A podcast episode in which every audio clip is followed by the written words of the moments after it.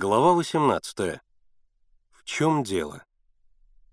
И все же мальчики продолжали грести изо всех сил, тяжело дыша и оглядываясь назад.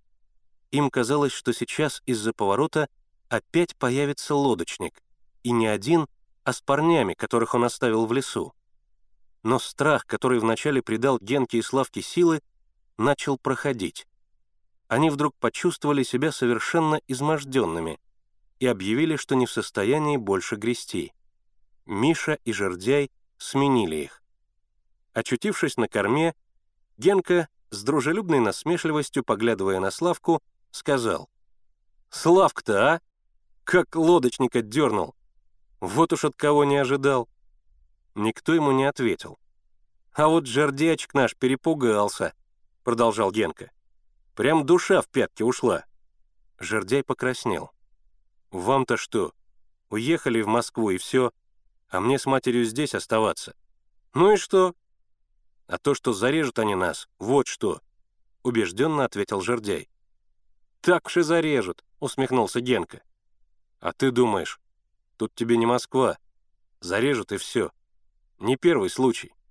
«Кто они и кого они зарезали?» — спросил Миша.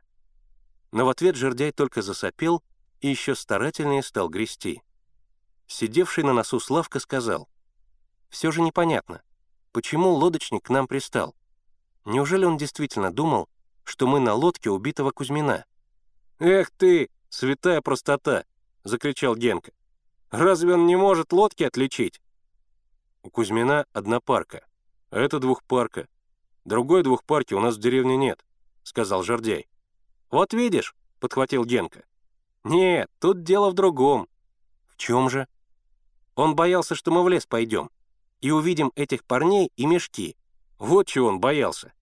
Недаром мне лодочная станция казалась такой подозрительной». «Правильно, только при одном условии», — сказал Славка. «При каком?» «При том, что в мешках есть что-то тайное». Генка трагически воздел руки к небу. «Невыносимо! На лицо банда, а ты сомневаешься. Нас только что хотели утопить, а тебе кажется, что ничего не произошло. Что ты за человек, не понимаю». «Какие теперь банды?» — сказал Славка. «Видали его?» — закричал Генка. «Какие банды? Самые настоящие, бандитские. И Кузьмина они убили, это уж определенно». Жордя перестал грести и испуганно смотрел на Генку. «Почему ты решил, что они убили Кузьмина?» — спросил Славка. «А кто? «Его брат?» — Генка кивнул на Жордяя. «Скажи, Жордяй, убивал твой брат Кузьмина?» «Не убивал он», — проговорил Жордяй, снова начиная грести. «А кто убил?» «Не знаю». «А я знаю», — упрямо повторил Генка. «Они и убили». Миша не вмешивался в разговор. Все только что происшедшее казалось ему диким, невероятным. Конечно, насчет лодки Кузьмина — Дмитрий Петрович выдумал. Это лишь предлог, чтобы задержать их. Уж кто-кто, а он знает каждую лодку в деревне. Тогда в чем же дело? Из-за парней? Вряд ли. Парни уже давным-давно скрылись в лесу. А вот к убийству Кузьмина это может иметь прямое отношение. По лицу лодочника видно, что он убийца.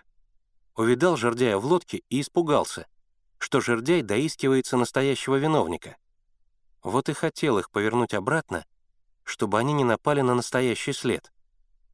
А вдруг... Миша даже похолодел. А вдруг это связано не только с убийством Кузьмина, но и с исчезновением Игоря и Севы? Может быть, с ними что-то случилось?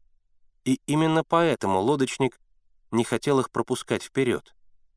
Может быть, Игорь и Сева оказались случайно свидетелями убийства или набрели в лесу на парней, и те их убили, боясь разоблачения. Все может случиться в такое неспокойное время. В деревне идет борьба, то здесь, то там убивают то селькора, то сельского активиста. Мало ли в какую переделку могли попасть ребята. Что же делать? Ведь ребята ему доверены. В эту минуту раздался голос Генки. «Справа по борту! Шалаш!»